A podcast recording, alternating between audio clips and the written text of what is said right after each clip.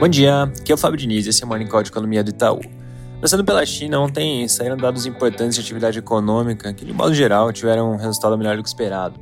O PIB teve alta de 3,9% na variação anual, ante uma expectativa de 3,3%, mostrando normalização agora no terceiro trimestre depois de ter sido bastante impactado pelos lockdowns durante o segundo. Também saíram dados mensais referentes a setembro. A produção industrial teve uma alta de 6,3% na, na variação mensal, bem mais forte do que o consenso de 4,8%.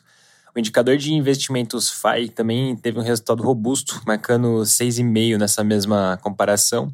E na direção oposta, as vendas do varejo vieram um pouco mais fracas, em 2,5%, comparado a uma medida das expectativas de 3%.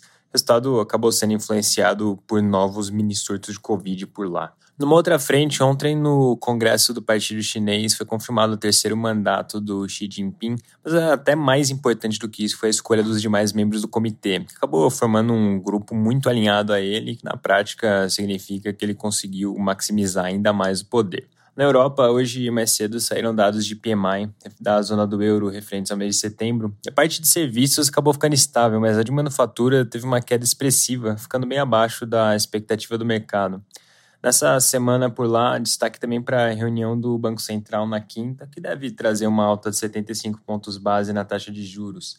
Além disso, vários países divulgam dados de inflação para o mês de outubro, que devem continuar mostrando um quadro bem pressionado. Acho que o principal dia nesse sentido é sexta-feira, que vários países vão ter essa divulgação. Fechando a agenda da semana, nos Estados Unidos, o destaque também fica para os dados de inflação, principalmente para o Corp que sai na, na quinta-feira. A gente comenta disso conforme for saindo. No Brasil, a última semana antes do segundo turno das eleições já começa bem quente, com os jornais repercutindo amplamente a prisão do ex-deputado Roberto Jefferson, que antes de se entregar reagiu ao mandado e acabou ferindo dois policiais.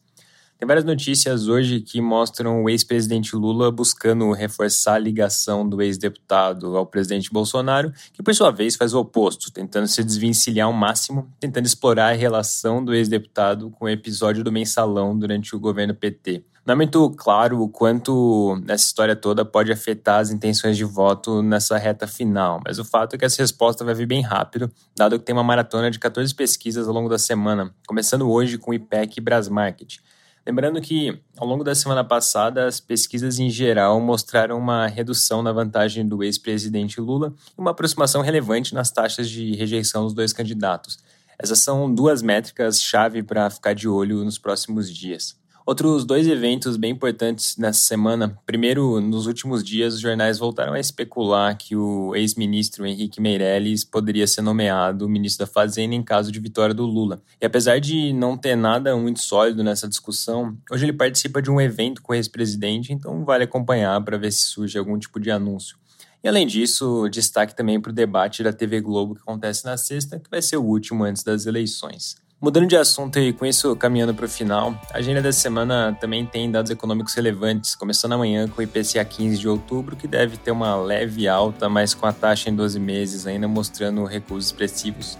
Na quarta-feira, o Copom anuncia adesão de política monetária e na quinta saem dados referentes ao mercado de trabalho, ambos de setembro, que devem continuar mostrando alguma melhora. É isso por hoje, um bom dia e uma boa semana.